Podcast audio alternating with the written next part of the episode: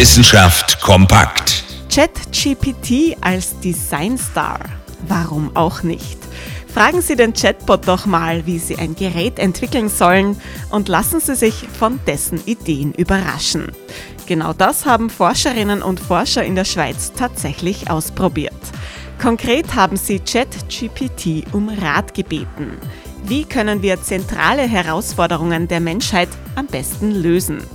Das KI-basierte Programm war da natürlich um keine Antwort verlegen.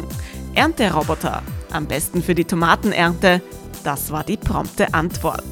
ChatGPT ist überzeugt. Ernteroboter tragen zur globalen Ernährungssicherheit bei und bei Tomatenpflanzen lohnt sich der Einsatz am meisten. Gesagt, getan. Aber wie?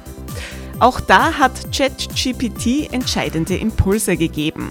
Der Chatbot hat nicht nur den Programmierungscode geliefert, sondern auch gleich Ideen für das Design des Ernteroboters. Ist damit die Arbeit der menschlichen Forscherinnen und Forscher obsolet? Natürlich nicht.